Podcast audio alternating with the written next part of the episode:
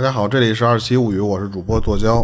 大家好，我是老猫。今天录的这个是一百三十六期灵异节目，然后我先来一个吧，这个是咱们粉丝的投稿啊，他是嗯给咱之前就是讲，他投好像是投过，我忘了，他是能看到一些东西的，就是有一些灵异体质啊、或者什么的那种，嗯嗯，他当时给咱分享，他有几段几几段经历，然后我分开给大家讲啊。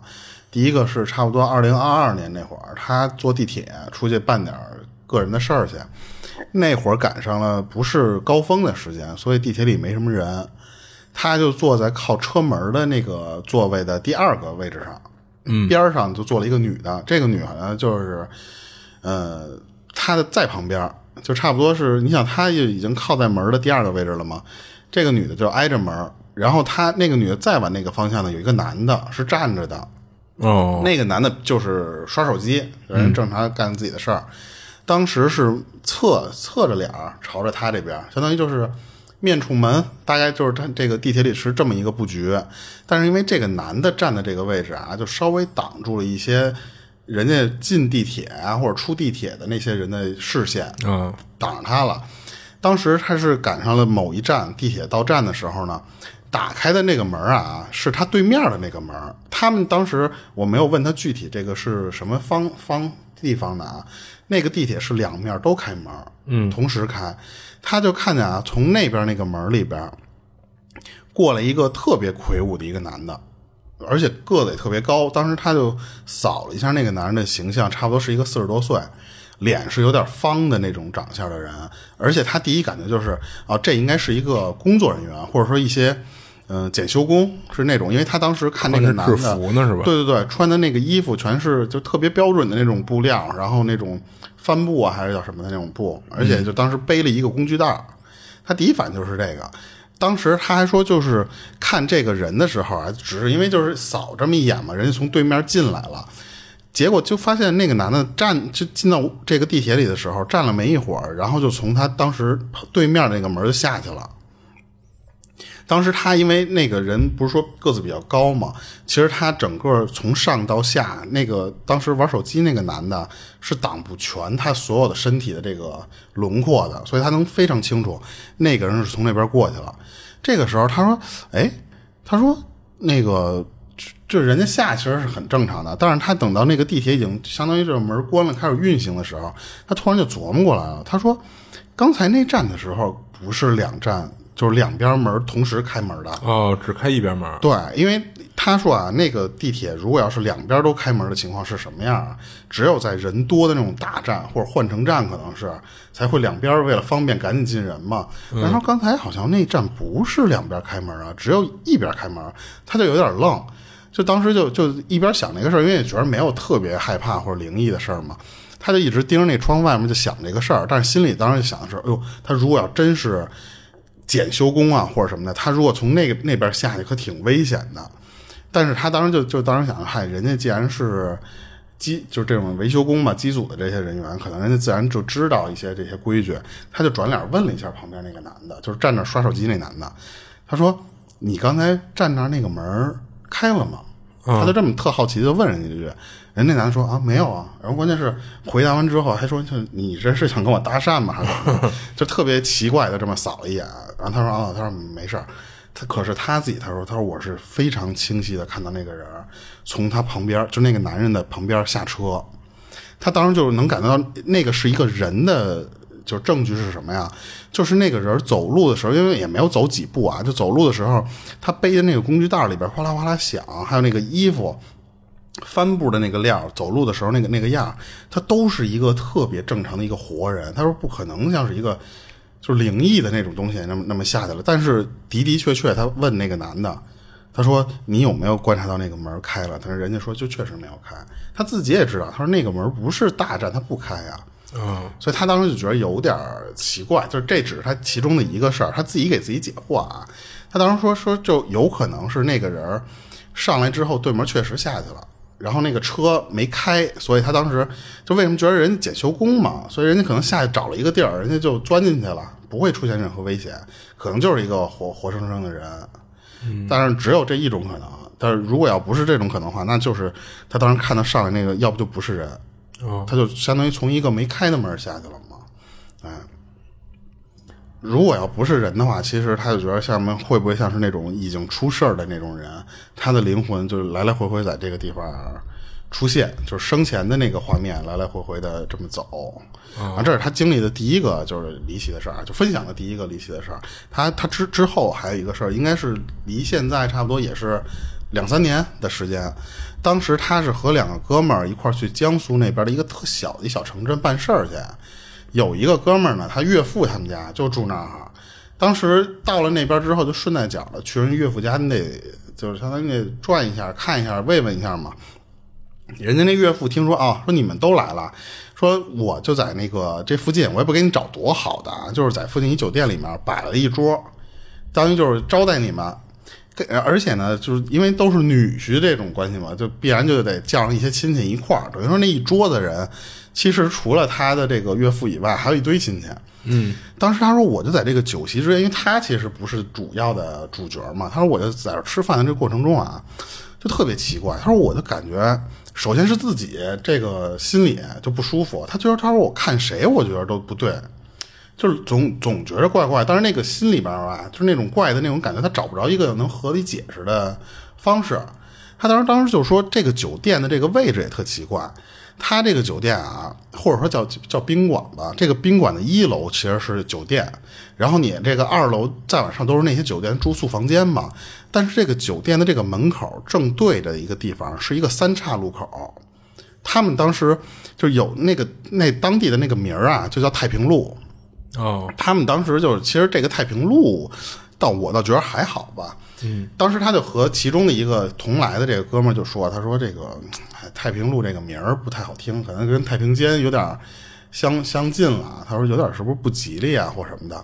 人家那边就是正常吃饭，他们就自己聊自己的。等吃完了之后呢，人家就说那那你就上这个楼上，给你开间房，你们就在这个里边睡觉就可以了嘛。他们就上楼一看，结果嘿，给我订的那房间是正好对着楼梯口，还有就是他那楼梯口旁边就是一电梯。”就正对着这个，然后他当时就说说，就咱粉丝啊，就说哎，这不太好吧？但是人家是岳父给订的房，你又不是主角，你就没有什么说让人给换房的这种好的理由。给你定了就不错了，你还挑三拣四。人家家里肯定觉得，或你这朋友怎么这么这么事儿啊？所以他就说说，嗯，这么着吧，说你就是咱们这粉丝，就是说你自己住一间，然后那俩男的互自己挤一间。等这么分完了之后呢，相当于那俩男的就把他觉着不好的那间房给用了，就是说我们住电梯门口这间，你自己去住这个另外一间稍微好点那一间去。啊，定下来之后呢，他们三个人也没有说马上各自回各自屋啊，就仨人就在一块聊天，就在这个电梯对面的这一间就开始聊天。他当时在那个屋里进去之后，就在。就那屋里有一写字台，他说我就在那写字台那点站着，那俩人就相当于就是往床上一躺，我们仨就这么随便就瞎瞎聊呢。结果就突然就他说我就聊着聊着，我就开始说一些就是所就那两个人就听不懂的话。他说这个这段就记忆的时候，他说我我还是非常清楚的，就是嘴上是当时那个状态是。说出的东西我不我也不懂，他们也不懂，但是我是知道我在说一些东西，但是这些话我自己首先听不清楚，而且我自己身体不受控制。他后来就说着说着，其中有一些话就是也有一部分其实是就是嗯怎么说呢，就是他的那边的方言或者说就是普通话啊，夹杂着一些这种话，夹杂这些话呢说的是他说。今天晚上吃饭的这些人啊，就包括他说的一些什么阿姨，就是这些我就不具体介绍了啊。他说，就其中有这么一个人，他说这个女的在外面有人，就他就突然嘴里就开始蹦这种话哦，而且他就说这外面有人这样，他就不规矩，他这生活就不太规矩。然后还有一个人就说说这个就是你这个，他不是有一个同事是。看岳父来了嘛？他说：“就你这里边有一个小舅子，就属于那种就挺挺没样的那那种人，就开始巴拉巴拉评论这个桌子上的人。哦，就好家伙，比这个呃，就是他那个朋友，他那哥们儿啊，还还还懂这些东西。然后又指着他一个哥们儿说：‘你就是一头牛，然后你现在就在床上这么一坐，跟你一头牛似的。’就开始说这种就没有边际的话。”然后之后，他那那俩朋友就就懵了，说你说什么呢？他就一直在这嘴里就嘀嘀咕咕，就不停，就完全不搭理他那两个同朋友。然后就跟他说说，哎，你看床上，现在现在那床床床上有有俩人，就是一男一女，不是你们俩。他说就是那床上还有一男一女在被窝里躺着呢。然后说着说着，他说就我就往旁边那个椅子上一坐，然后之后坐下来之后，他说我就后边的东西我再说什么，他说我就不知道了。然后后面他那些就是他的哥们儿又开始给他转述，当时除了说这些之后，他的一些行为。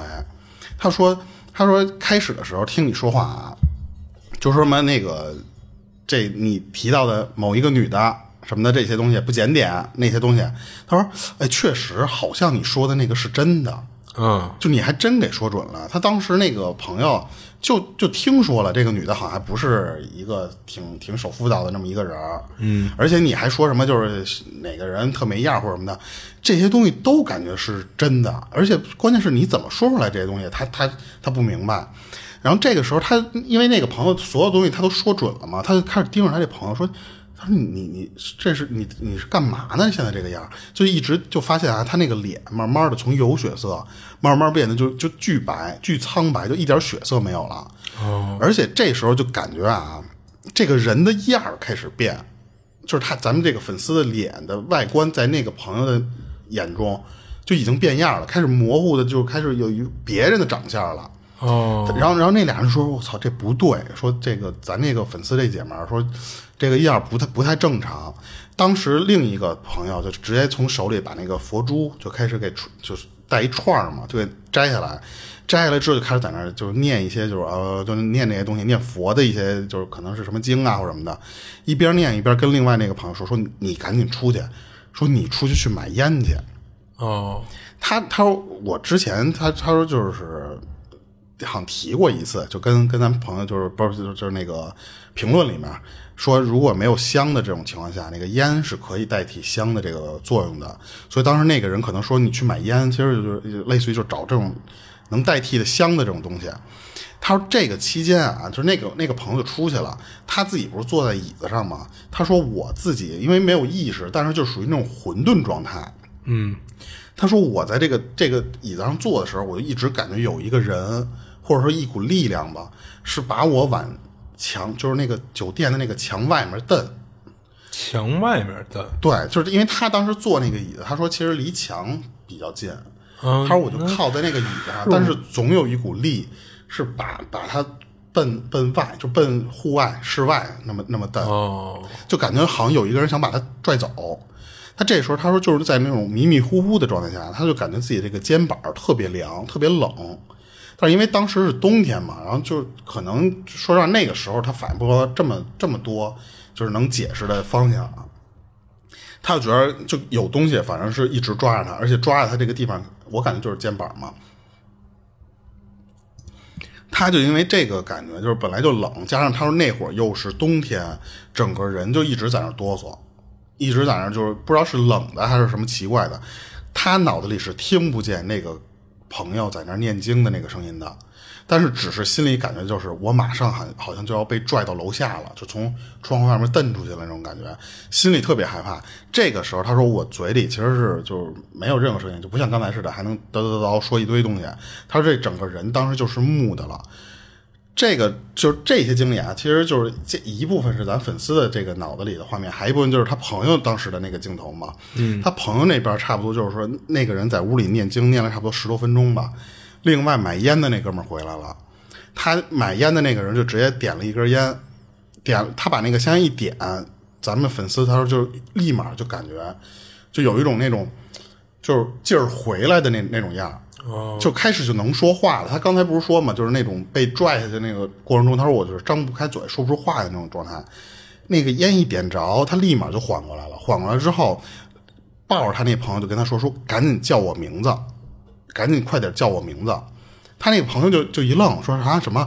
听了几遍之后才明白过来，就赶紧叫这咱粉丝的大名儿，就哐哐哐那叫。叫了一会儿之后，他说：“我就那个劲儿慢慢就回过来了。等就是彻底好之后，就整个这个人就跟特别累一样。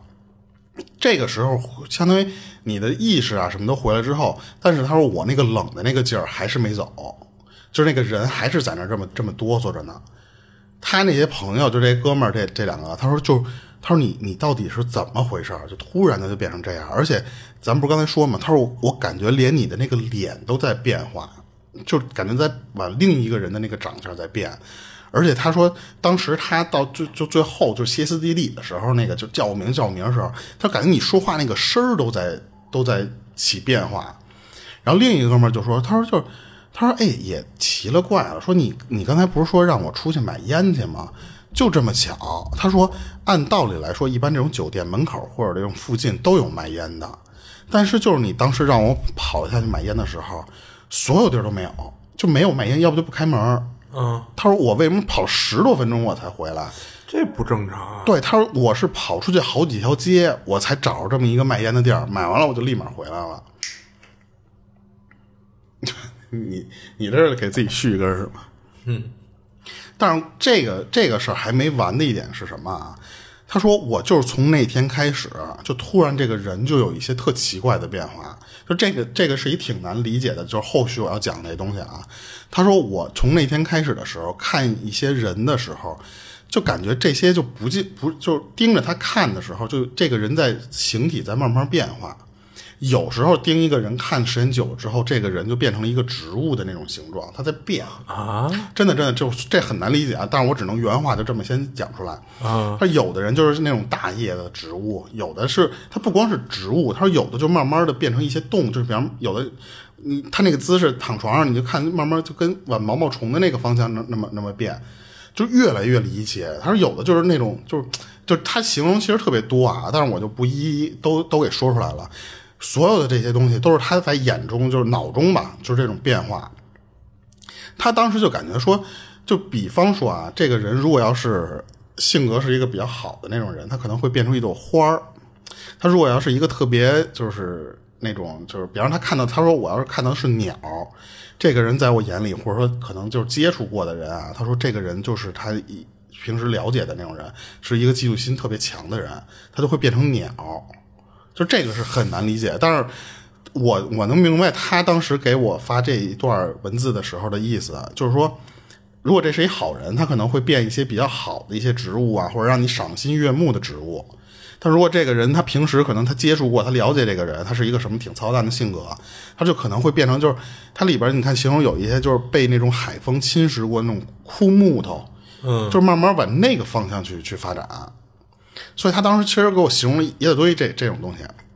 后来他就说，就那一段时间，他说我就一直是有这种现象，就是看什么都会，他说就是那个人都会在慢慢变。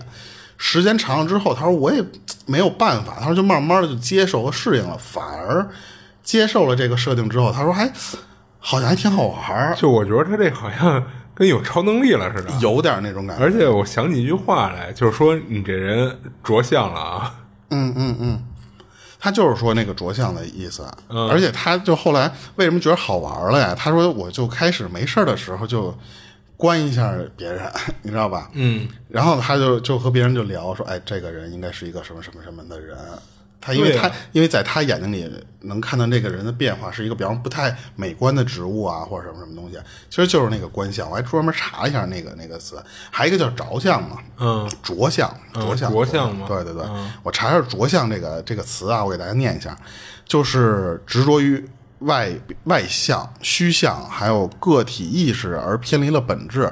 相指的是某一事物在我们脑中形成的认识或概念，它可以是有形的或者是无形的，就是这个东西叫着相。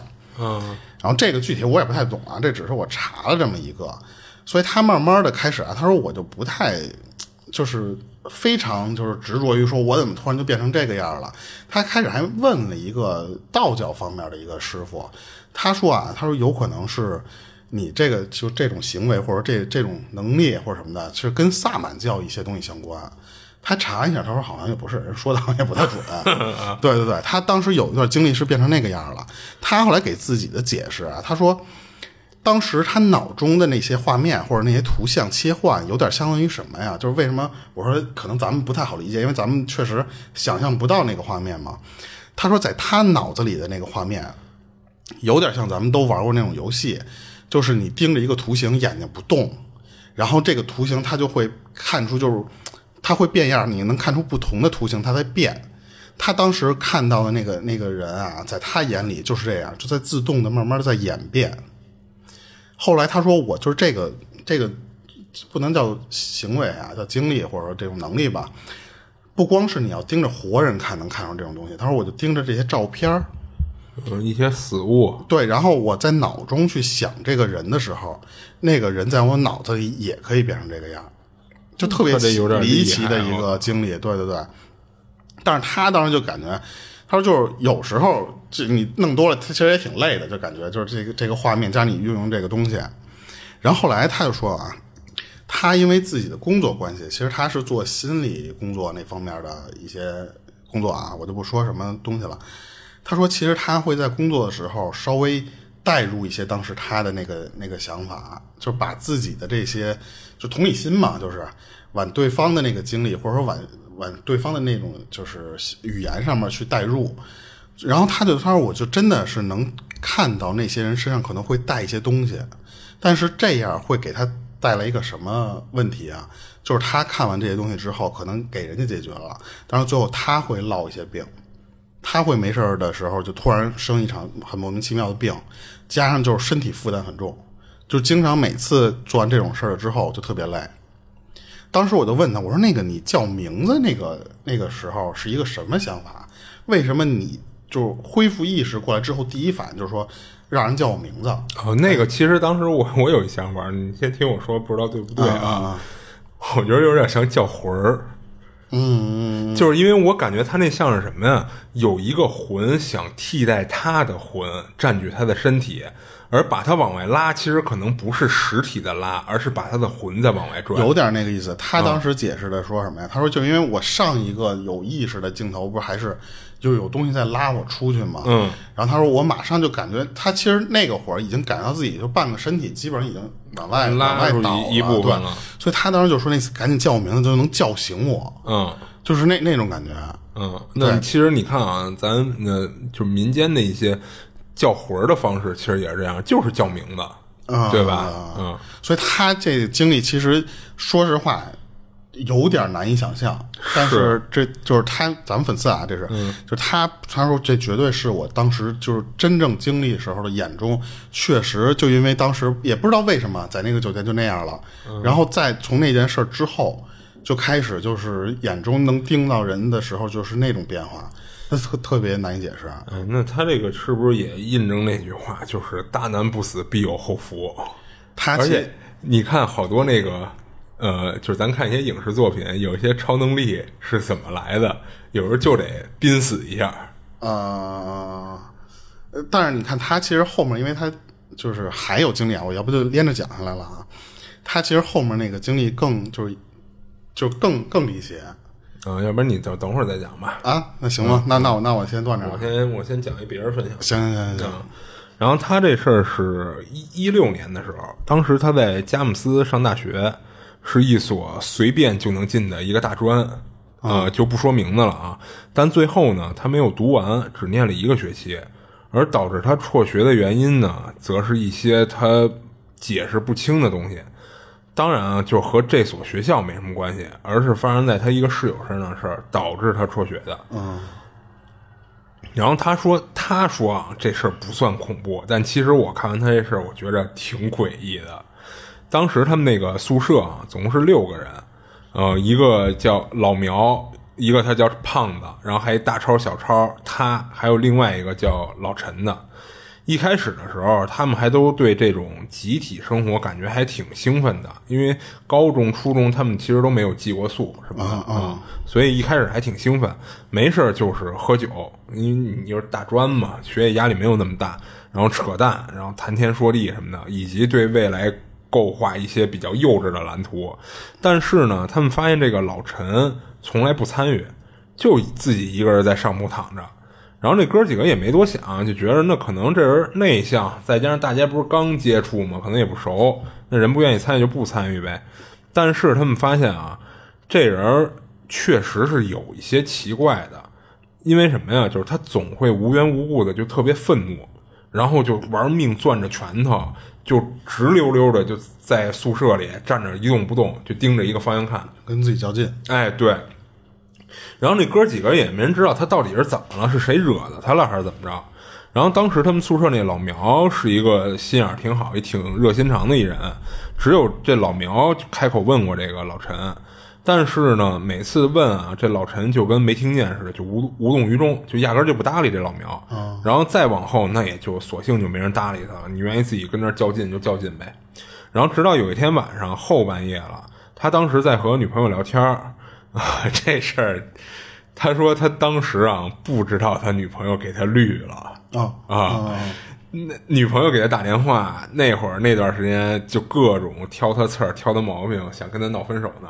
啊，这也是他后来才知道，其实那会儿就已经给他绿了，所以才老跟他要分手。然后那个他在打电话，然后哥几个就玩手机玩手机，打游戏打游戏，就突然之间啊，这老陈就跟疯了一样，就开始拿拳头就砰砰砰的就砸墙，一边砸就一边说：“我是陈叉叉的意识。”我是陈叉叉的意识。我操啊！他我就不说那个具体那俩字了啊。然后他虽然姓陈，但是他们知道这哥们儿可不叫他说的那个陈叉叉啊啊！当时哥几个都懵了，就全都看着这老陈。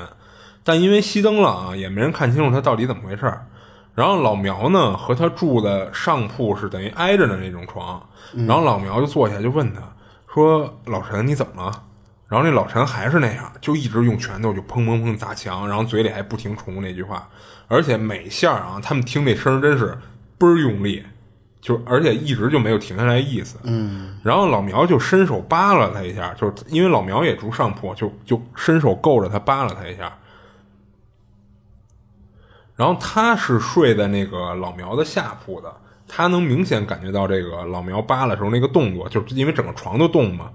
然后他发现那个老苗扒拉完那老陈以后啊，那老陈就突然就跟跟一泥鳅似的，就在床上就开始噼里扑隆的就开始滚起来了，就有点跟那个咱有时候看那个触电了那种似的，就跟床上就开始哆嗦，然后滚，然后滚了半天以后啊，这老陈突然从上铺一跳，砰的一下就直不冷挺的就站地上了，就等于他直接从上铺跳下来了，就嗯嗯，然后他不是睡在那个老苗的下铺吗？他听见这老陈跳下来以后，他就伸头去看，就发现这个老陈站在地上以后趴地上了。呃，没有，他还是就玩命的攥着拳头，然后冲着他自己的那个下铺，就是老陈那下铺住的是那个睡的是那胖子，就冲着那胖子就特别凶狠的说：“我要杀了你，我要杀了你。”然后当时就哥几个就懵逼了，就他们谁都没说话。但是那胖子吧，他说是一个比较社会的人，当时他也可能被这老陈那动作还有那话吓一跳。但接紧接着啊，这这胖子这火就上来了，就是说你什么意思呀？你什么意思，哥们儿？然后这胖子说这句话的时候，他能记一辈子，就是因为当时那胖子一边说话一边掏了根烟点上了。然后就盘腿坐在床上，就梗着脖子就盯着这老陈，就就说那话，你什么意思啊？就那样，就他给他就印象特别深啊。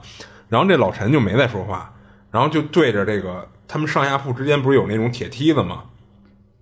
冲着那梯子又是砰砰的捶了两拳，然后捶完以后就自己爬上铺，就跟什么事都没发生，就爬上睡觉去了。然后给这胖子当时气得够呛。直接就起来，就站地上，就伸手去拽那个老陈的被子，说：“哥们儿，你说我到底是哪儿招你了？我惹你了也行，我认。较上真儿了呗。啊，说你这干嘛呀？你要是对我有意见，你下来，咱俩唠唠。就这么着。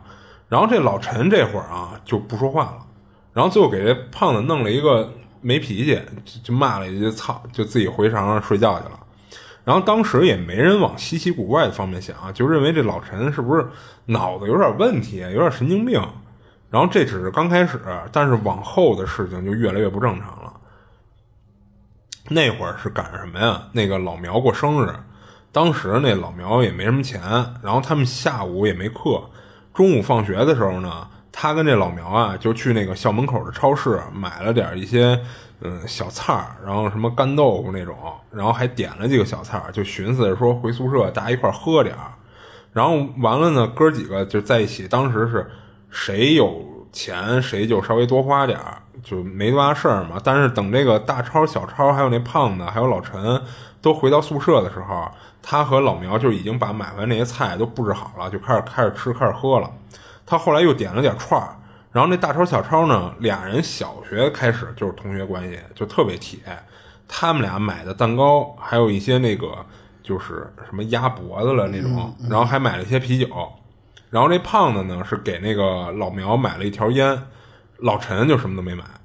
然后他们几个人当时回宿舍以后啊，就脱了上衣，就光膀子就开始开喝开吃。但这次老陈有点让他们意想不到的是，这老陈也自己 主动的就参与进来了。嗯，然后他们心里其实还挺高兴的，就那你来挺好呗，就是感觉慢慢混熟了。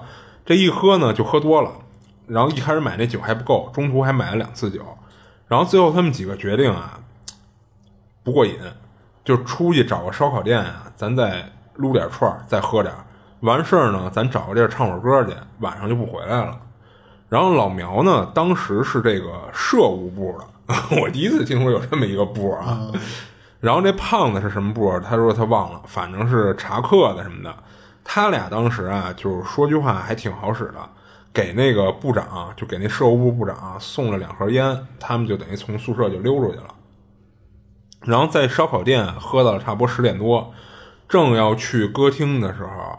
他们六个人属于当时是三三两两的并排走在大街上，当时老陈呢在他和老苗的中间，等于他们仨是并排走的，然后胖子、大超、小超这仨是并排走，然后刺激的来了，就是走着走着道啊，这老陈突然他就正常走着走着，他来了一空翻。啊啊，就喝美了，他就觉得当时还挺搞笑的，但这件事确实就发生了，就是。正常走着走着路，直接就翻了个跟头，翻完以后啊，跟没事人似的就接着走。就当时给这剩下这哥五个啊，就当时都惊了，还寻思呢，说：“我操，这就像你说的，这喝美了，给我们表演节目了是吗？”然后他们五个人就问这老陈说：“你这走着走着道，你怎么突然翻跟头啊？你这给给谁表演的？”但是这老陈说：“没有啊，我就正常走路呢，什么都没干啊。”然后他们五个人当时一看，那也犟不过，那就就算了呗，这事儿过去了。等到了歌厅以后啊，这老陈就开始不对劲儿了。首先是他脸就煞白煞白的，然后眼睛无神的，就跟那个死鱼眼睛似的。然后他就对着那个 KTV 那个包房的墙就开始踹，又踹墙了，又犯病了啊！一边踹就一边骂，说我要整死你，我让你不让我睡觉，我他妈整死你，就这样。然后你知道他闹出多大动静吗？最后给整个这个 KTV 那服务员都给弄过来了。过来以后以为是他们包间里打架呢，打起来了，所以就进来看来了。然后他们又是拉这老陈，就是别让他就接着踹墙了。然后又跟人解释说没有没有没打架什么的。然后当时他们哪还有心思玩？就寻思说那就撤了呗。就这会儿啊，老陈自己又偷偷就躲在那个包间的厕所里去了，就。然后那厕所，他还不是说进去以后把门一关，他门开一小缝他探出个脑袋，盯着他们五个人看，嗯，躲在厕所里。然后打从这件事以后啊，他们几个其实就都有点害怕这老陈了。就是他说当时啊，那老陈躲在厕所里往外看，就跟你上一个讲的那事儿似的，他感觉那张脸好像在变形。嗯，但是他说不清楚到底是怎么变了，是说变成另外一个人了，都不是。但是感觉就跟这老陈平时的样子不太一样啊。他当时和这个老陈对视了一眼，那一眼是真有点吓着他了。他说不是那种莫名的害怕，就找不着缘由的，而是说他盯着那个老陈的时候，他从老陈的眼睛里感觉那老陈是是想要他们命的那种凶狠的眼神啊。当时他们五个人就站在那 KTV 门口，就盯着那个厕所里露一脑袋那老陈，就互相这么对视，僵持了半天。最后那老陈啊，就默默的把头缩回去以后，把厕所门就给关上了。然后那会儿那大超小超就没废话，直接扭头就走，就头都不带回的。然后那胖子就看看老苗和他，说：“咱们仨也撤吧，就别别别跟这儿了，就不理他了。对，神经病不正常。”然后他说他那会儿啊，脑子里想的就是走，就是都没想过说走了以后这人怎么办，或者说咱是不是得给他带回去？他也就是真是给他吓得，他压根就不往那方面想。然后就他就觉得你这老陈，操，你太他妈吓人了，你爱死不死吧？我只要能离开这地儿，我只要能离开他远点就行。然后等他们下楼结账，那服务员在楼楼上就在他们之前那包间查酒瓶子什么的，估计也没去卫生间看。然后他直到走出 KTV，腿还觉得有点飘呢。然后那一路啊，他们五个人谁都没和谁说话，就全都低头嗖嗖的走，也都没敢回头再看一眼。一直到他们在宾馆就是开完房，然后进了屋以后，把门一锁，才算是觉得有点安全感了。当时他们几个人挺蔫巴的，然后那大超小超俩人这会儿已经开始研究说：“操，咱搬出去住吧，就别住这宿舍里了。”就是因为他们觉得跟这老陈住一屋太危险了，早晚出事儿啊。然后这老苗呢，就有点懵逼，有点害怕，就絮叨，就问他们说：“这老陈这到底是什么情况啊？”然后，但其实也没有人能给他解释。然后这一宿他们都没怎么睡着。然后那胖子后来也说：“说不行，我也得搬出去住。”然后那大超小超呢，其实这俩人家庭条件挺好的，就只要跟家里张口，他们搬出去住没什么问题。这老苗呢，没什么钱。他跟分享故事这哥们儿啊处的不错，就一直就跟他商量说：“那个你别搬出去了，你在宿舍陪我吧。”说我一人够呛。然后，但他当时的想法是什么呀？说我我哪还顾得上你呀？我只要有钱，我也搬出去。问题是我没钱。嗯啊。然后第二天啊，他们等于从那个宾馆出来以后，他们不是还是得回宿舍吗？先。回宿舍之前，他说他心里真是战战兢兢的。然后那胖子呢，没跟他们回去，直接就找他们那个导员，叫老叫老谢，就找这人去了。然后那大超小超哥俩呢，其实头天晚上人就商量好了，就是我们就直接就搬出去，嗯啊，我们也不犹豫了。所以呢，他们就这俩人就索性直接就没跟他们回宿舍，就出去找房去了。然后他跟老苗呢，到这个宿舍门口的时候，发现这个门是虚掩着的。俩人犹豫半天，是这老苗壮着胆儿把门开开了。他们俩一看啊，宿舍里没人，就当时真是松了一口气。然后后来俩人在宿舍待着的时候，这胖子回来了，然后听这胖子说那意思啊，说导员不太同意他们出去住。然后他们仨人呢，等于这仨人都出不去吧，就互相一壮胆儿，就倒也没那么害怕了。然后寝室里也没什么干的，就他们就往床上一躺，加上头天其实也没睡好，这会儿就睡着了。然后等他醒过来的时候，是那种就半黑的天儿，就五六点钟那样。嗯，他还没摸到手机呢，就稀里糊涂的就看见那个老陈穿着他的裤子在地上来回来去的走。哦，啊，一边走就一边说说，哎，我肚子怎么这么疼啊？姨，你看看，把你家孩子肚子疼的，就说这么一句话。他当时躺在床上，看见这老陈这德行啊，就真吓得感觉身体都僵了，都不会动了，大气都不敢喘，就跟让人给点了穴似的，僵在那儿。然后他跟胖子呢是对床，等于胖子在他对面，也是下铺。他就看见胖子啊，也跟他似的，跟那儿偷偷摸摸的就瞅着这老陈呢。然后就在他跟那个胖子还这么着盯着那老陈跟地上犯神经病的时候。没多会儿，他就发现他上铺的那个老苗有点不对劲儿了。他就听那个老苗就在那儿哼哼唧唧的，就开始喊他，说：“涛涛，我难受。”结果这老苗说完这句话，哇的一声就吐出来了，就直接从他上铺就一大片就就往下浇，你知道吗？就往下吐。然后这会儿那老陈跟地上就完全就不知道一样，就没听见没看见一样，还跟那儿自己自说自话的，就来来去溜达。穿着他那条裤子，不过呢，就是你你也能说是赶巧吧。他上铺那老苗吐的那些，就是一点没吐到那老陈身上。然后这会儿他对床的胖子就急了，就直接就开始破口大骂，然后骂的全是那种最难听的话。然后那胖子一边骂就一一边开始穿衣服。他一看这胖子这么大动静，那老陈好像也没把胖子怎么着，也没奔他去。他说：“操，那我也不管了。”他也不管这老陈到底在干嘛，他就赶紧又找了一条裤子，穿上以后就塌了这鞋，就拎着自己衣服，就咬牙就硬往外走。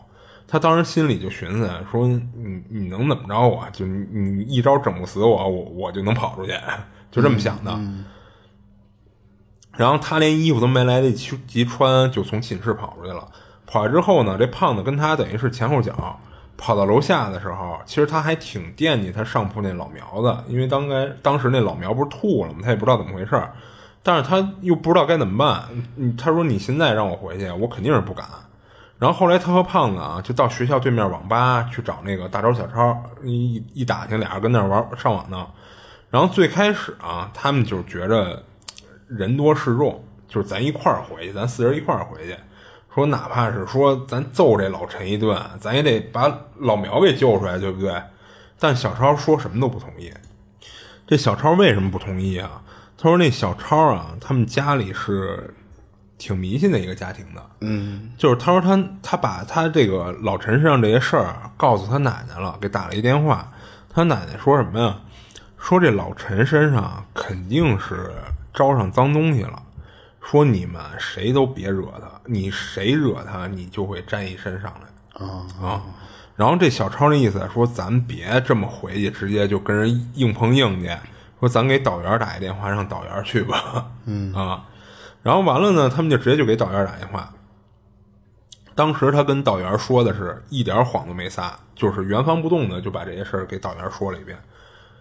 然后当时导员在电话里听他说完了，直接就乐了。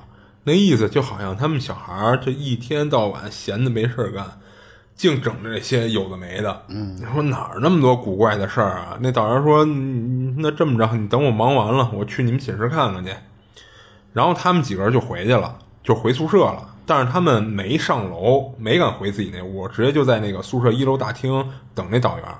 等了半天呢，这导员才过来。他们这导员是一个小个儿，不高，然后戴个眼镜，晃晃悠悠就过来了。过来就问他们怎么回事啊？他们就把大半月、大半夜的溜出宿舍出去玩那段给掐了，然后就把老陈在寝室不正常的那些情况就跟这导员说了一遍。这导员听完，那意思就是说，那我先去看看去呗。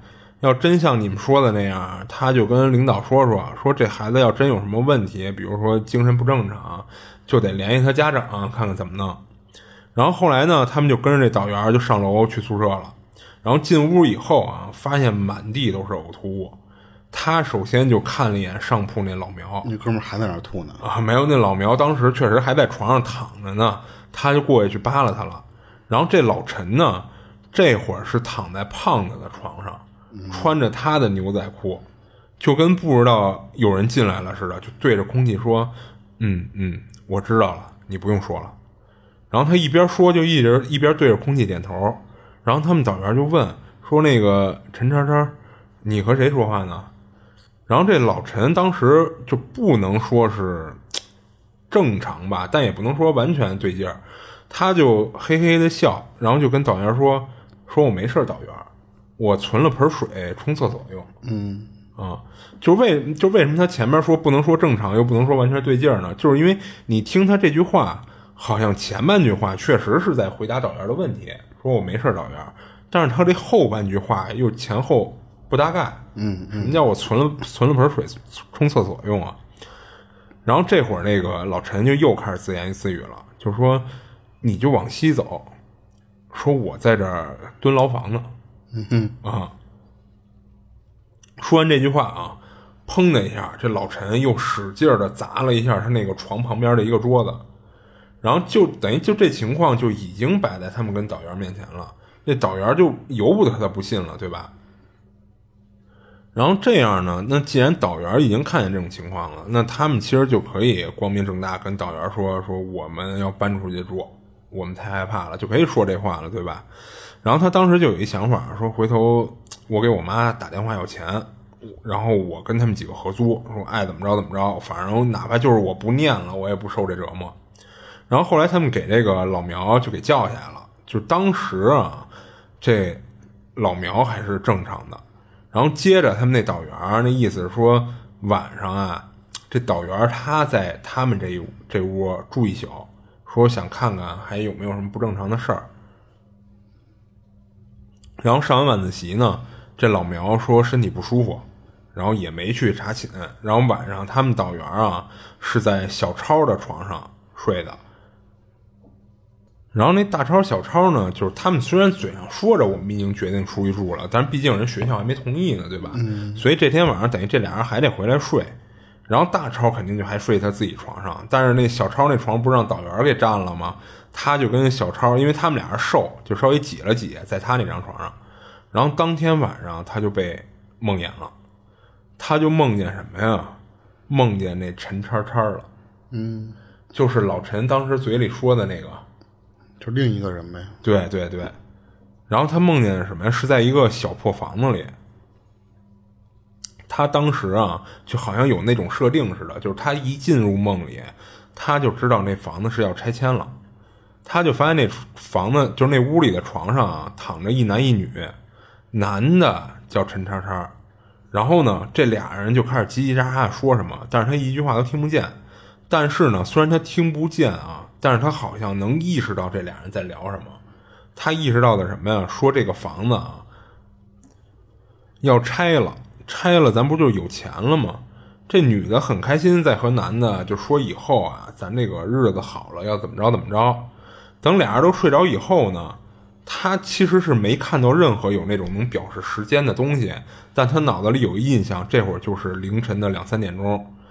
他就看见啊，那个陈叉叉这会儿突然醒了，然后抡起拳头就一拳一拳的给那女的活活就砸死了。嗯啊，然后一边砸一边喊：“我是陈叉叉的意识，我是陈叉叉的意识。”这就是当时老陈喊的那句话。啊啊，他当时就能感觉到特别害怕，他就使劲挣扎，就在梦里啊。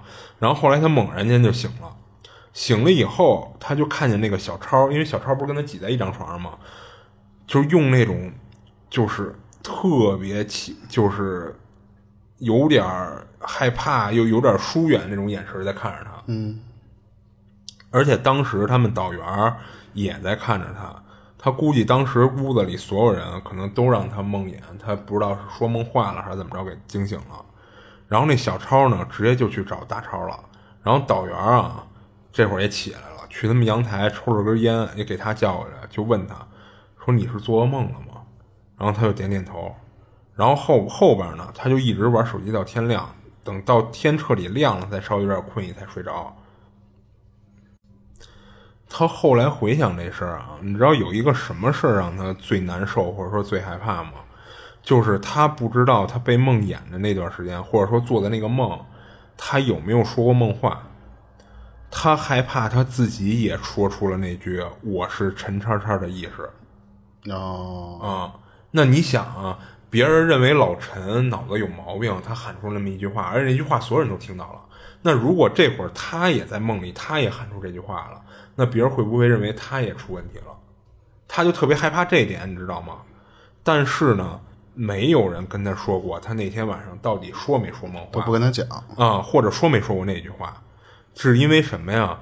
因为后来他们寝室里的这几个人之间根本就没有联系了。啊，嗯，就是可能就是因为这些事儿闹的，就是这帮人觉着，就是你们是不是这些人都有问题？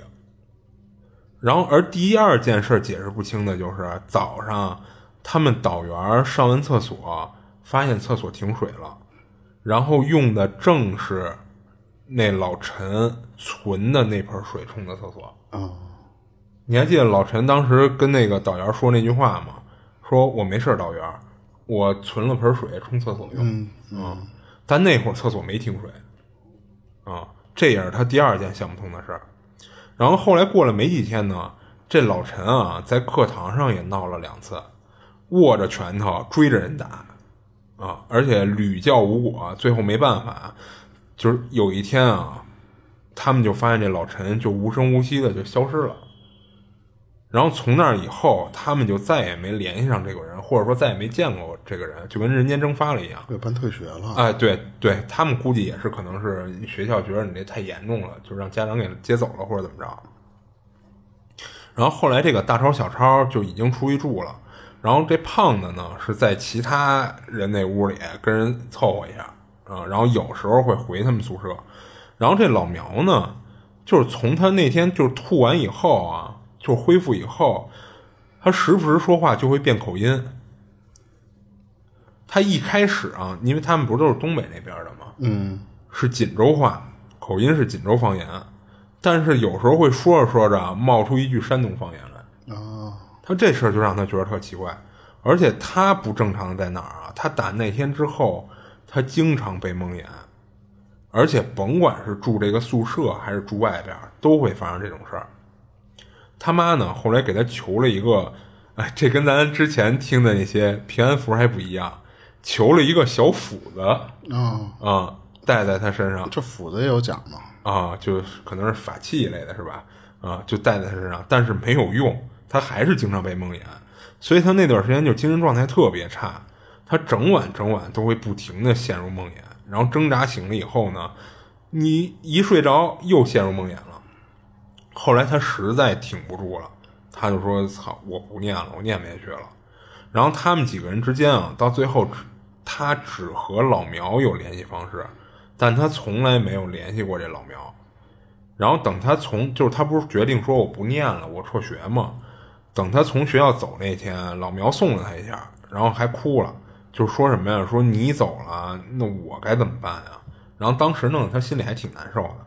然后直到二一年，其实也就是啊大前年了，我差点说前年了，就是他在哈尔滨参加了一次就是一个活动，他在那个活动现场、啊就是好巧不巧碰见老苗了，他发现这老苗整个人变了特别多，而且还是有那毛病，他说话有时候会说出山东方言来。啊，啊，他就发现这老苗啊，当时那双眼睛就特别像当初那个老陈，就是死气沉沉的死鱼眼。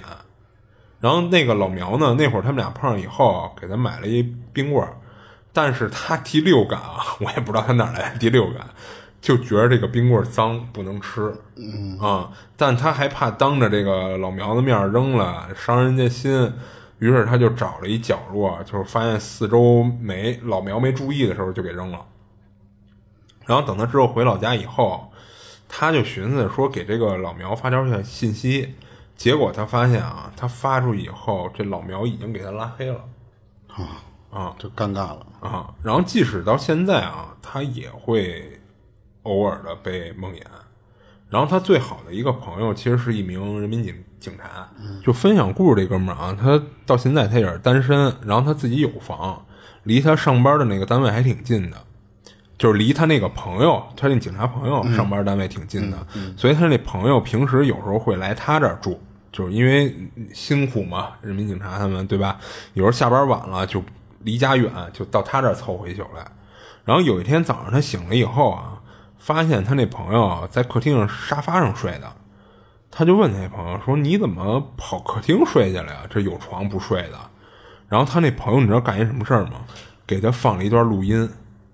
那录音是他晚上睡觉的时候说的梦话。嗯，他说的是：“我是陈叉叉的意识，我 C N M，就是他还骂人什么的，就说这些脏字儿等等，各种各样的骂人的话，就从他做梦的梦话里说出来的。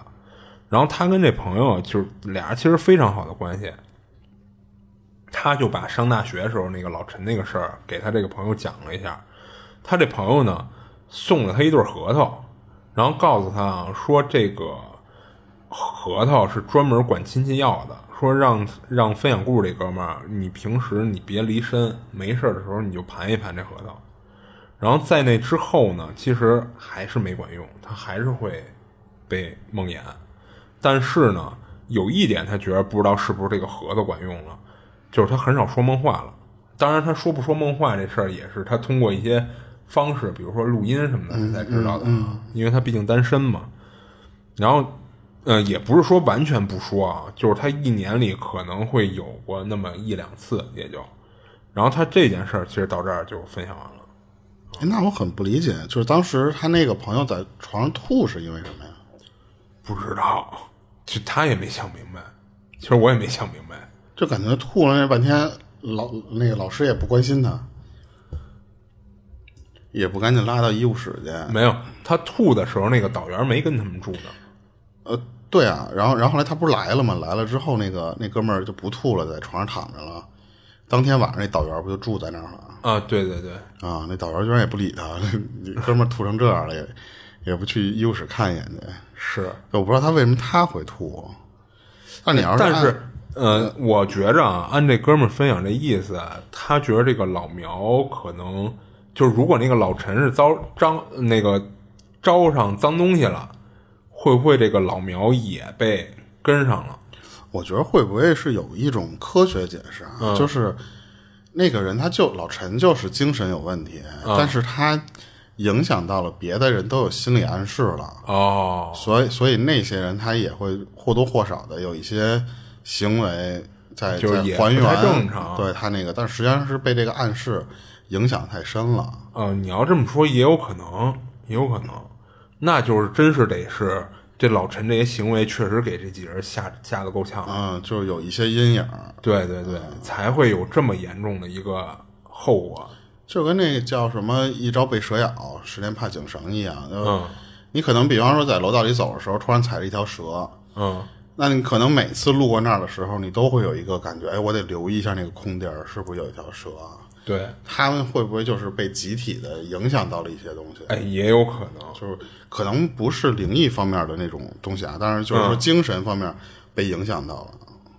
我觉得可能是那种方向。对，但说实话啊，就是你身边要有这么一个人，确实挺诡异的嗯嗯，就是疯子，其实就是简单来说就是一疯子，他这些行为。啊、而且我觉得一个人走着走着路，突然来一空翻，这还是挺难做到的。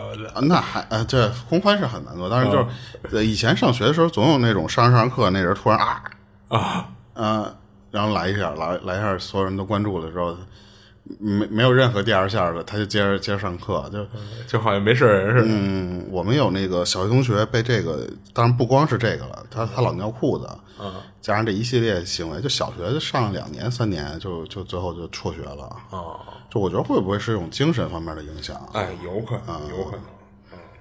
跟你这讲，我接着讲这个三妮他的这个投稿。嗯，我可能忘了刚才念人名字了。嗯，他这网友粉丝名字叫三妮，她是一小姐姐啊。嗯，她后来还经历了很多事儿。她其中有一件事，就是因为那些经历之后，她其实了解到自己身体上好像是有点敏感呀，或者说那种就比较特殊的体质了。她就慢慢的开始也研究一些什么，就比方说像佛经啊，或者说什么这些东西。他当时就说，碰到事儿多了之后，他慢慢的习惯了。但是他自己有一个问题啊，他说我本身颈椎就不太好，这个是他跟这些东西没有关系啊，就是他真的身体的这个颈椎不太好。他如果要要没有那些后续碰的事儿了，他其实还好。但是如果要加上一些奇奇怪怪的事儿呢，他除了颈椎会突然又犯这个，比方疼啊或者什么的，他还会突然就就犯病，就是又拉又吐。整个人的那个状态就特别奇怪，就你没法解释。啊，那又来又吐，这肯定跟颈椎就没关系。对，然后后来他就通过因为自己的学习什么的，他就开始念经。他说念经的时候就就会好，就会慢慢的缓解。等一好了之后呢，这个人的身体就会发生一个特奇怪的变化。就比方说他这个吐啊什么的，念完经之后，这整个人的那个难受劲儿就都没了，就跟没有发生过吐的这个事儿似的。他说那段时间就经常就会有一些跟他关系不太熟的人觉着这个人是不是在装一些什么奇奇怪怪的病啊或者什么的，只是他懒得跟人去解释。后来他就经常有有他这就是后来发生一个事儿了啊。他说我经常就去一个地方做就是推拿，嗯这是一个美容院。有一次，因为他这个地方他经常去，就太熟了，跟这些老板啊，加上里边那些人。有一次去的时候，突然发现，哎，怎么给我一直坐的那个人，那一小女孩儿没了？说怎么给我换人了？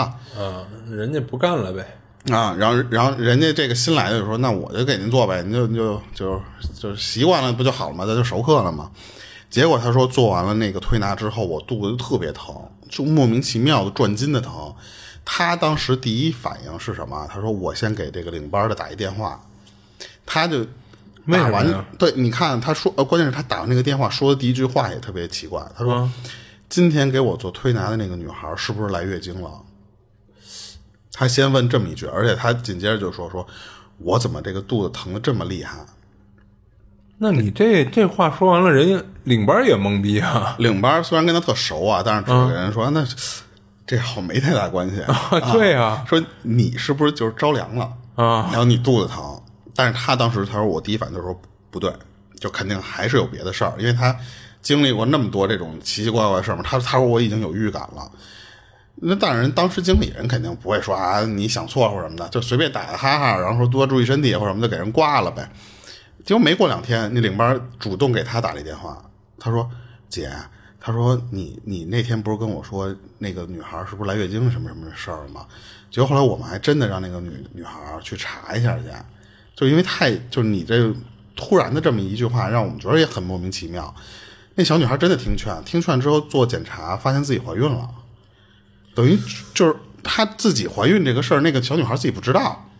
哎，那这个跟月经有什么关系啊？她其实后面有解释啊，我先不讲，我我先不解释这个地方，先留一个又卖关子。对，嗯。然后后来她之前其实不是有一个固定的人嘛，然后后来换成这个人了，就是换了这个怀孕了这个女的。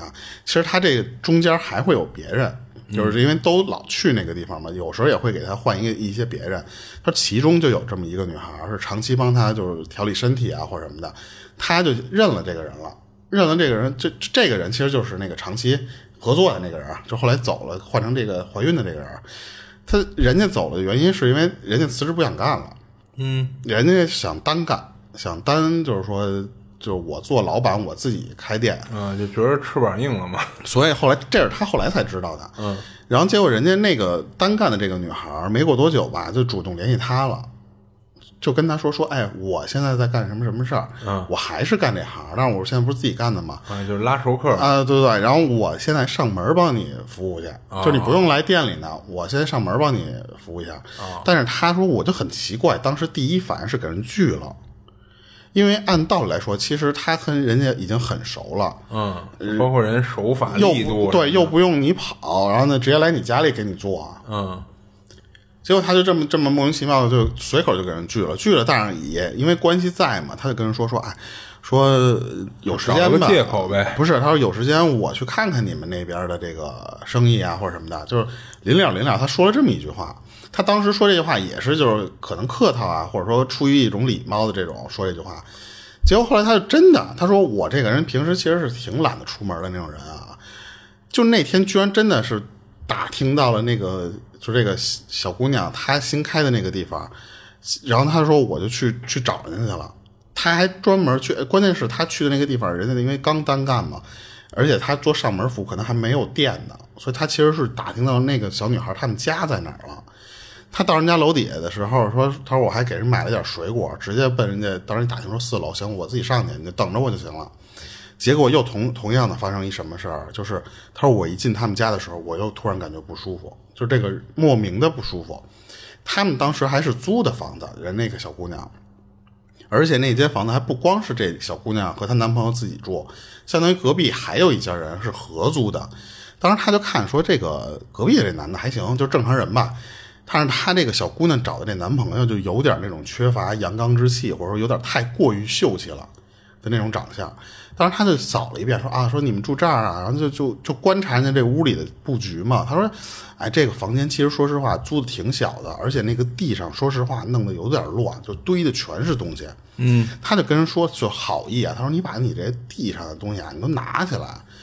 说这个就有一些讲，说这种地上你堆的东西太多的话，对你这种运势啊或者什么的，其实是有影响的。哦，是吗？嗯，他就是就好心的，就是这么跟人说了一下，然后他就观察人家那个脸，就这小姑娘那个脸色，因为好久没见了嘛。啊，他说你看你这脸色也不好看，有可能就跟这些东西有关系吧。但是按道理他自己说啊，他说按道理来说，这个跟男朋友就同居，又相当于就是有点那种。就是很自由的这种环境，加上你又新干这自己自己独挑大梁嘛，就应该人逢喜事精神好。对对对，但是他说就这个小女孩就确实脸上特别不舒服，就感觉这个人脸上挂了相了是那种样。嗯，人家小女孩就说：“嗨，他说那就是因为太累嘛，就是你你得没有店面的时候，你就得到处去上门去做生意去。”人家就这么给他解释。说是这个，人家那个。小女孩挺有礼貌的，给她削一个。芒果，就说在那儿一边削一边说那个。聊天正常的。他就这么盯着人家看，他说真的是非常奇怪。那个。女孩在低头削芒果的时候，他就看那个。那个。小女孩身后，就头的这个。左侧这个。方向出来一个。人头，就是突然从他这个。左肩后边的这个。位置出出来一个。人，是一个。老太太。他说这个老太太个儿不高，而且他能看得非常清楚这个老太太具体一些衣服啊什么的，就是那些他说细节非常清楚。他就盯着那个东西看，他说当时他也没有马上就说，哎，你身后有人，因为他不是见过很多这种离奇古怪的东西，很多人不理解。他说这个，他也怕吓着这个这小姑娘，他一直盯着那个东西看，他确定了这肯定就不是人了，因为咱不说嘛，这小姑娘自己出来跟男朋友住，不可能带一老太太。他就有的没没的就跟人聊聊到最后，就说等快走的时候，他就问他说：“哎，你家里是有没有这么一个人？就是大概就是这么一老太太来，是是你亲戚还是什么的？”他把大概当时他看到那个东西都形容了一遍。然后后来那个那个女孩说：“啊，我奶奶是长这样，不过她就就不在，她就是已经死了。”那我估计小小姑娘应该挺惊讶的，你怎么能形容出我奶奶的样貌？对，他就问他，然后他他他他当时他说我没告诉他。他说我我也就跟人傻乐了一下，把这个话题其实就给转过去了。我也不想吓到人家，结果就因为我可能就看到那些不干净东西了，还是怎么着？他说我就在从他们家出来的这个路上，回来的这个路上，我就开始就开始发就身体不舒服。嗯，先是他那个颈椎疼，接下来他说我就这个眼睛和头就特别疼，钻心的疼啊。他就觉得，哎呦，又肯定是遇到不干净东西了。他就赶紧坚持到家之后，就开始找经，赶紧开始念。这个过程中，他说就是在就你不能说念第一个字的时候，马上就就这个缓缓过来这个劲儿嘛，你肯定是得念一会儿嘛。就在这个过程中，他又开始上吐下泻，就整个人他说我就都特别难受。最后他说我实在就是慢慢缓过来了，他说我实在受不了了。我就给那个小女孩打一电话，我就跟她说，我当时其实是在你们家看见了，就看到那个人，我不知道是谁，所以我才问你。就那小姑娘确实是吓吓吓吓吓半，就是够呛吓的。她说你怎么我老我奶奶跟着我是怎么着啊？最后她说我挂那个电话又折腾了半小时，又是上吐下泻，差不多一个小时吧，那个病才好了。好了之后，她说真的就是突然的，就是一下那个病就抽离了似的。抽离之后，他说：“呃，他说这个小女孩感觉我以后不能再联系了，就等于就跟人家不主动去跟人家沟，就是问问说上门不上门那，他说我就再也不跟那人联系了。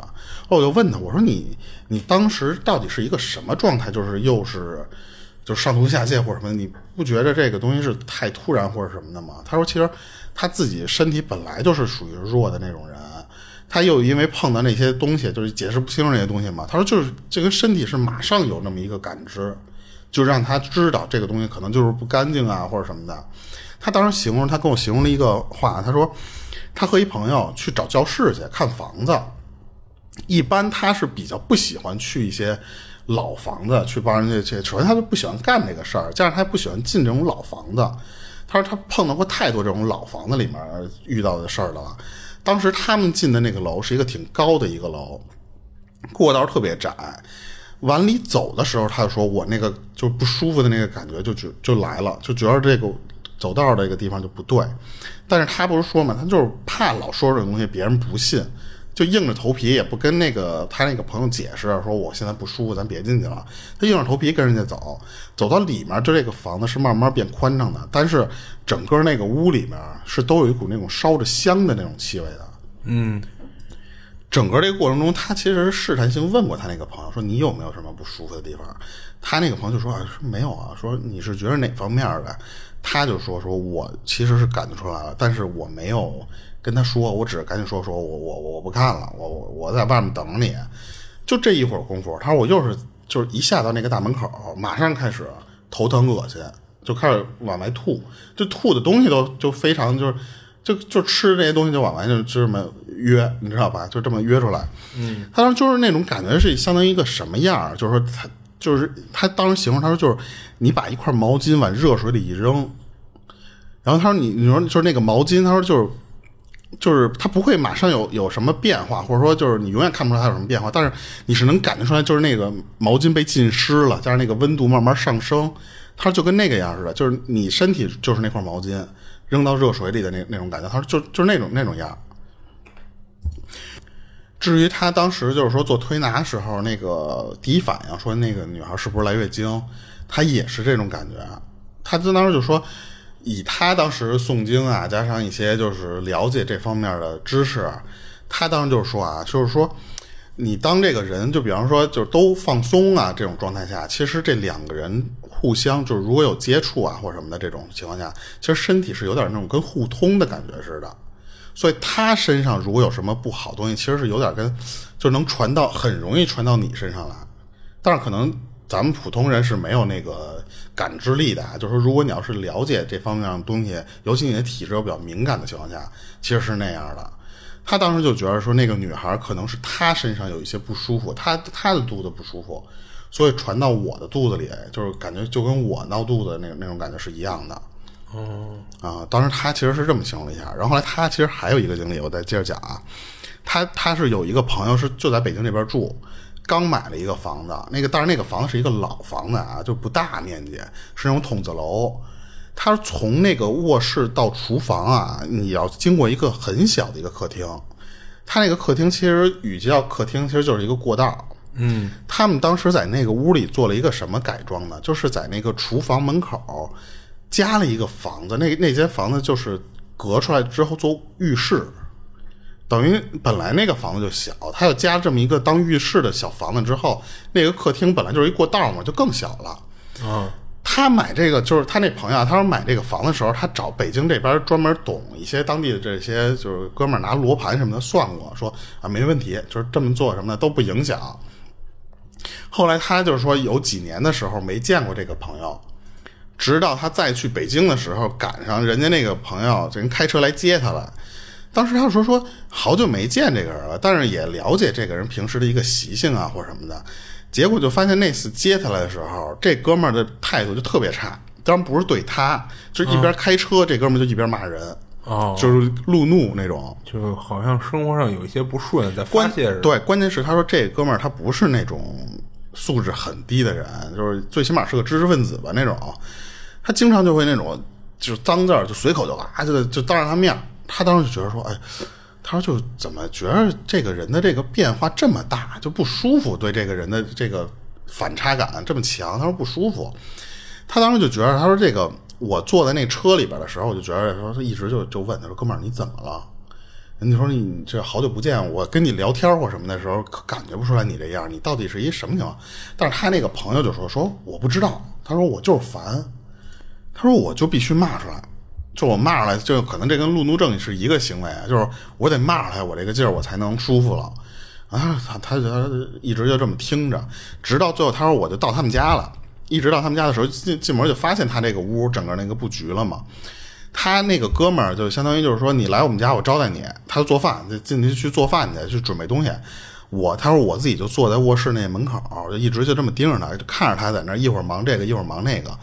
结果他说我又看到了那些就特别奇怪的东西，就感觉啊那些东西是那种像鸟，但是那个形状不完全是鸟，有点跟蝙蝠的那个形状似的。哦，特别大的一个翅膀，就收起来，在身就把那个就站在地上的时候，把那个俩翅膀收在身体两侧。当时就是在他那个浴室和厨房门口围了一堆，叽叽喳喳的围的，就在那那么叫唤，而且他说就是那种特别黑的那种毛，身上是那种黑黝黝的那种那种样。嗯，他就在那个地方就那么围着，然后等他走过去，就等他那个朋友走过去的时候，那个那些鸟就有的就就直接就跳到他身肩肩上来。哦，他一下就就知道，他说：“哦，他说，我感觉我这个哥们儿身上可能是为什么这个脾气这么不顺，或者说这个这个暴躁的这个原因了。”他说：“感觉他这个屋里是有东西的。”然后吃饭的这个过程中，他就就说说：“哎，你这个房子是就是买怎么买的？你当时怎么选的呀？”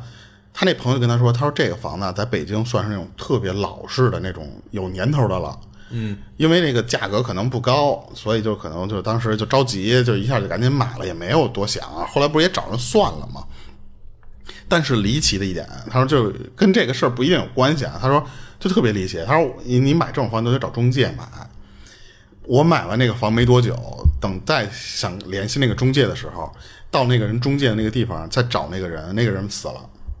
啊啊，就是那个卖他房的那个中介那哥们儿死了。啊，他说特别奇怪。后来他就后续还跟他聊了好多这些就是唠唠家常的事儿啊，他说那些就就不讲了。等到他从他那个朋友他们家出来，他就一直脑子里想这个事儿，然后就打电话就跟他说，他说我在你们家啊，说实话好像看点什么什么东西，就大概形容了一下那那些就是鸟啊什么的，然后他当时就说说，呃，就他那朋友他说，我就觉着说，老觉得这身边有东西转悠，但是我就看不见，但是我不知道什么东西，但是这种东西在你身边老这么转悠吧，弄得你心情还特别不好。而他当时就说说，要不就到时候找那个看会看罗盘那哥们儿说给他看看，说如果能收就给他收了。他那个哥们儿他说，就是因为他不是看不到嘛，但是就是他会一些玩意儿，他自己也也了解一些这些就是法术啊，或者说一些懂一些这种东西。他当时其实反映什么？就是说这种东西好像也不是说你能收了就收了的，而且你收了会不会带来更多的一些不好的影响，或者说你伤到一些什么无辜的东西啊？他就觉得好像你太你找人收这东西太暴力了，你知道吧？他就一直脑子里想这个事儿，这不是奔奔家走的吗？奔奔他住的那个地儿走的吗？突然在他走的这个路上的前面站站一老太太。就站在他要走的这条路前面，他当时就抬头看了一下这老太太。他说：“这老太太穿一身黑，就这个老太太，他说那那种黑就属于什么？就是那种身上的那个衣服有点跟那种灯笼裤啊或者什么的那种，而且裹小脚，就一看这个人的这个打扮就不太正常，梳着那种油光锃亮的那种，就是叫什么发髻。他就当时就盯着那那人看，他说一看这这人就就不是那种普通老太太那种那种样关键是那老太太身边是堆满了。”就跟了一堆他当时看的那个鸟，但是他他说这些鸟在那老太太身边的时候就特别听话，也不闹，就不像刚才他那个朋友走过去就是那种围了围围着转，就在那停着，就这么那么看着他，他就一下他说哦，他说知道什么意思了，就他就觉得这些东西感觉就是那个老太太养的，嗯，然后呢，这个老太太当时。并没有跟他说什么东西啊，没有跟他提什么话或说什么东西，他就觉着有一个意识似的，就在告诉他，就那次这些东西别伤害他们，就这些鸟别找人弄。他当时就感觉有一个，就脑子里一下就明白过来，就是这个意思了。他就马上就又给他那朋友打电话，就跟他说说，哎，说你就算了，说你别找这些什么有的没的这些东西去处理这些东西了。你有时间，你要不你在家里点点香，你稍微说点什么什么，就是。解决一下这个事儿，但是后来他说他那个朋友具体做没做这个事儿，他不知道。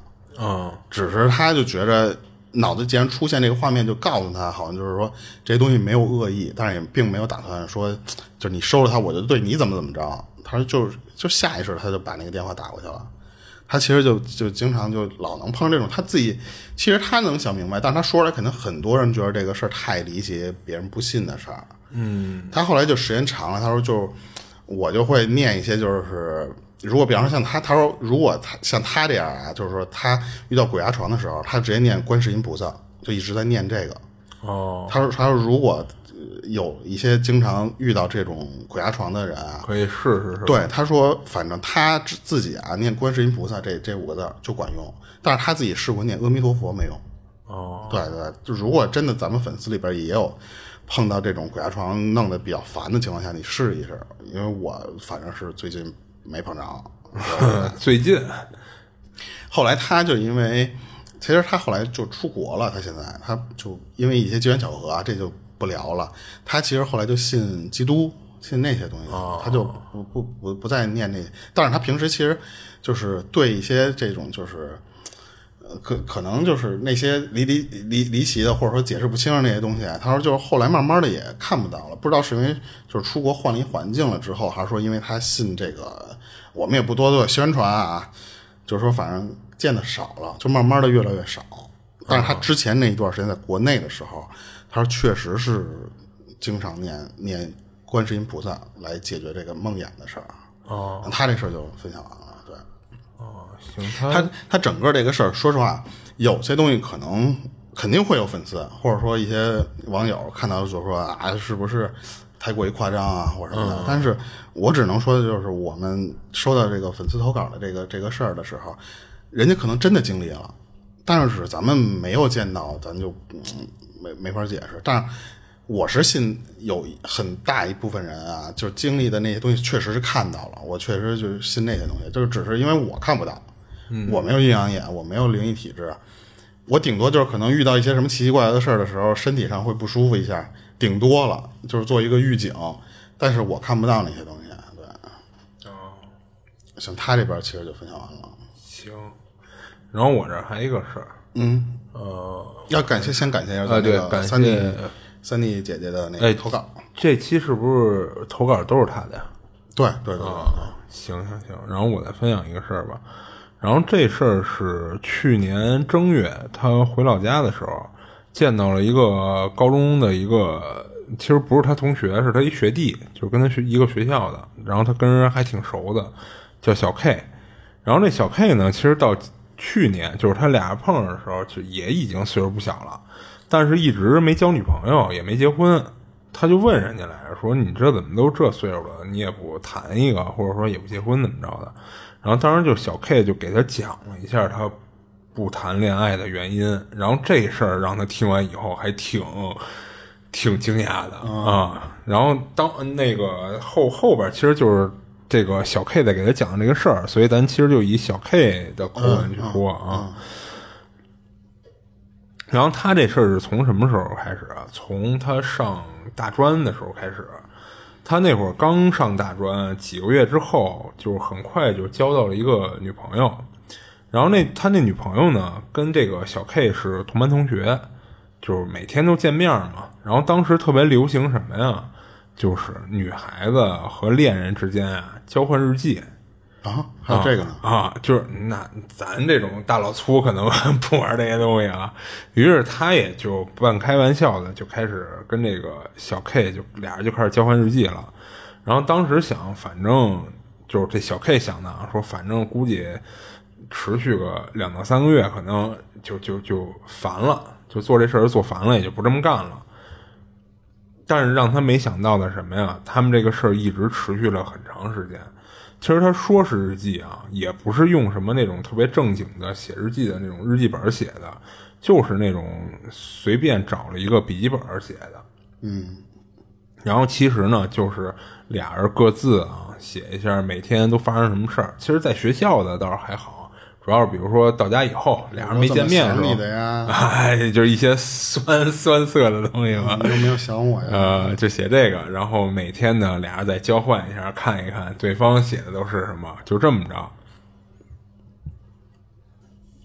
然后在他跟那个女朋友交往了半年后，有一天，他发现他女朋友突然不来学校上学了，他就去他女朋友家去找她去，但是也没找着，又给打电话呢也不接，他想尽办法跟这个女朋友取联系，但是到最后也没找着她。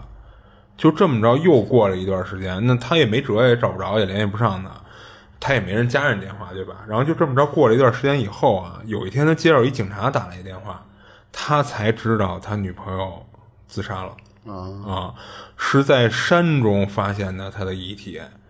这那警察为什么给他打电话呀？是因为警察发现他遗体的时候，在他的遗物中有他的日记。嗯，呃，因为俩人不是老干交换日记这事儿嘛，所以警察就联系了他，然后呃等于他还跟人解释了一下啊、我们俩平时会有交换日记这种习惯，要不然其实警察会怀疑，因为你一个死者身边有你的东西，对吧？肯定会怀疑一下的。然后他就还跟警察说说我们一般只有在学校的时候我们才交换日记，说白了就是我一天是这样，比如说到早上啊，咱俩日记交换。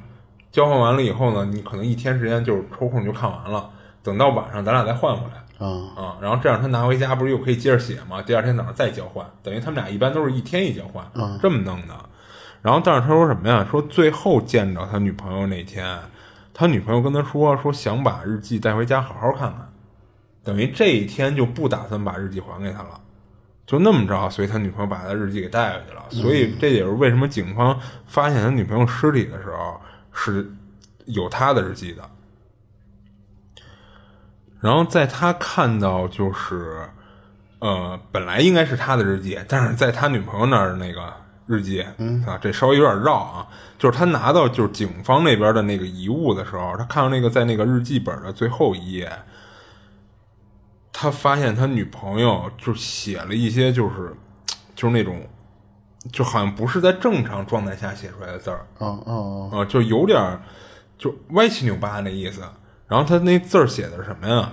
说就对不起，就是说我很痛苦，很痛苦，我真的已经无法忍受了，所以我还是决定了结自己。就写了等于这么一段，就类似于遗言的东西。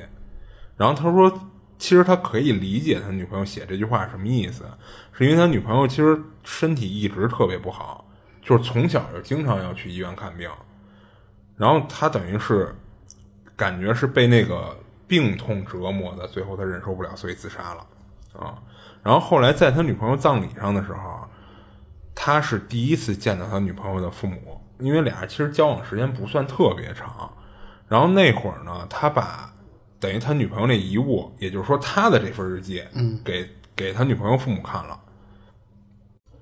然后在他就是女朋友爸妈看完以后，然后也跟他聊了聊，他爸妈说想留下那本日记，所以他最后就没要回去，等于是那本日记就留在他女朋友爸妈那儿了。然后在那件事发生之后啊，他其实没过多长时间他又退学了。他说其实也没有什么特别的理由，也不是说就是因为自己女朋友自杀了就就退学怎么着的，他只是觉着。不想学了，就是因为他觉得在专科学可能也没什么意义，我不如早点出来工作，所以他他就开始打工。打工了一段时间之后呢，他后来也慢慢的也就认识了新的女朋友了，然后渐渐的，其实他就不再想起那个自杀的前女友了。等这又过了，就是他认认识新女朋友又过了一年之后啊，他其实都已经差不多快完全忘了这事儿了。他就是想从当时住的这个公寓打算搬出去。打算搬去跟那个新女友一块儿住，在搬家的头一天，他整理行李的时候，发现了一个笔记本儿然后等他翻开一看啊，他一开始没认出来这是他自己那本日记。嗯，等他翻开一看，才发现这就是他跟就是就是那遗物。哎，对，就是那遗物，要不然老说乱，就对，就是那遗物。但是他明明记得他那本日记已经留给了。前女友他父母了，没拿回来啊！但是他不知道为什么现在却在他家里，而且等于是让他翻理，就是整理自己的这些东西的时候才找着的。然后他当时就特别懵逼，就给他那个前女友爸妈打了一电话，就问他说：“那个葬礼那天，咱不是聊完以后说把那个日记留给你们吗？然后那。”他爸妈说什么呀？说是是那天是这么聊的，但是不知道为什么最后他们走的时候，就等葬礼结束以后，他们发现找不着那本日记了，不知道去哪儿了。然后他打完以后他就挂了，他就想说，嗯，难道是我就无意中给拿走了？但他想了想，又觉得不太可能，因为你要真是干了这么一事儿，不可能记不住，对吧？然后他就又翻起那个日记了，结果翻着翻着啊。他发现，按理说他们最后一天就是他写完了，交给他女朋友了，对吧？他女朋友看完了，等于在最后其实又写了一个遗言，对啊，对吧？但是他发现，在那个遗言之后，他又往后翻的时候，后面写满了日记啊啊！而且他看那个日记上，他们不是日记每天都会写日期吗？后边的日记的日期是从他女朋友死了之后的那些天开始写的。那写到什么时候啊？就一直写到整个这个日记本写满为止。哦，啊，你想，其实他前女友死到现在，就是他交完新女友，这已经过去快两年的时间了。那其实你那一个日记本，如果每天都记的话，肯定是不够写到现在这时间的。所以他看的是整个那个日记本后边全都写满了，而且最诡异的是，他看里边的内容。是他和他现在这女朋友约会的内容，哦，啊，然后等他看到这个之后啊，他最后很快就跟现在这女朋友分手了。从那以后，他再也没和任何女生交往过，不敢找了。对他真是有点吓得不敢找了，他就怕是说，那如果我和谁再交往，那不会又出现一个什么日记本里边又接着写我们俩交往的内容。那按道理来说没有那个情况啊，他不买笔记本了不就行了？不是他不就怕这种事儿吗？那你谁家里没有个本儿什么的呀？他怕哪天突然在别的本儿里又发现这种情况啊啊。然后其实他这事儿就讲完了啊。但你知道，我看完他这事儿以后啊，我觉着就是两种说法吧。一种可能确实是他前女友留恋或者怎么着的，就是灵异方面的；另一种，我觉着会不会这男的他脑子有问题？啊，就自己写的。对，会不会他前女友自杀的那事儿对他产生刺激了？加上自杀之前他们印象最深刻的事儿就是在互相交换日记，这两件事儿结合到一块儿，会不会导致他在之后也做了这么一个行为？多重人格啊，他可能还真是目前的这个人格，比如说是他正常人格吓着他了，他还觉得这是一灵异事件。但实际上会不会是他另外一个人格在以他前女友的身份？这有可能，因为在好多电影里面不是都说，这种多重人格一般都是经历了一个比较大的创伤啊，或者是啊，他会在某一个节点，嗯，分裂出一个自己来。对对对，啊，而且你分裂的这个，他极有可能是在以他前女友那个性格在。呃，我操，纯爱战神啊，这不就是那《咒术回战》里的那个哥们儿吗？啊，我没看过那个，就是他把一个小女孩，就是约约定，就是说永远在一块儿。就是小女孩意外死了，啊，意外死了之后，但是那个魂儿被他在无意识的情况下，一直锁锁在了他的自己身体里，不是身边了。他就一直有一个式神似的那么一个东西在跟着他，然后他一受欺负，那个女孩就会出来帮他解解围了。哦，啊，就是那个设定挺逗的。但是那不是精神分裂啊，那个就是因为他那个漫画设定的就是那种有一些什么灵体啊或者什么咒灵嘛，对，嗯。所以你觉得他这有没有那种？我觉得就是精神分裂了，可能他自己写的这个东西是啊啊。那他其实如果要是想走出来，就去看一下精神医生去。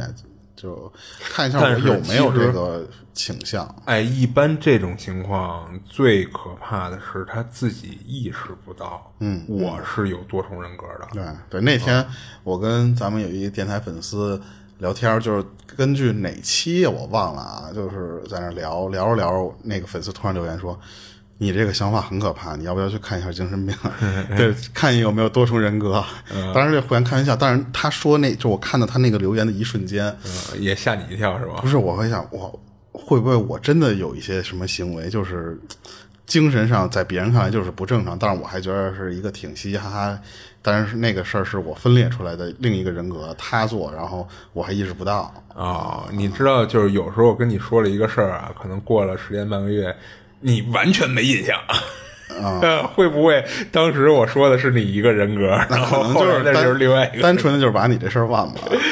哎，行，你你这我这分享完了，那其实差不多这时间也也超了这个时间啊，是，嗯，那就到这儿吧。然后感谢咱们粉丝的投稿，然后下期见吧。这里是二七物语，我是主播剁椒，我是老猫，下期见，下期见。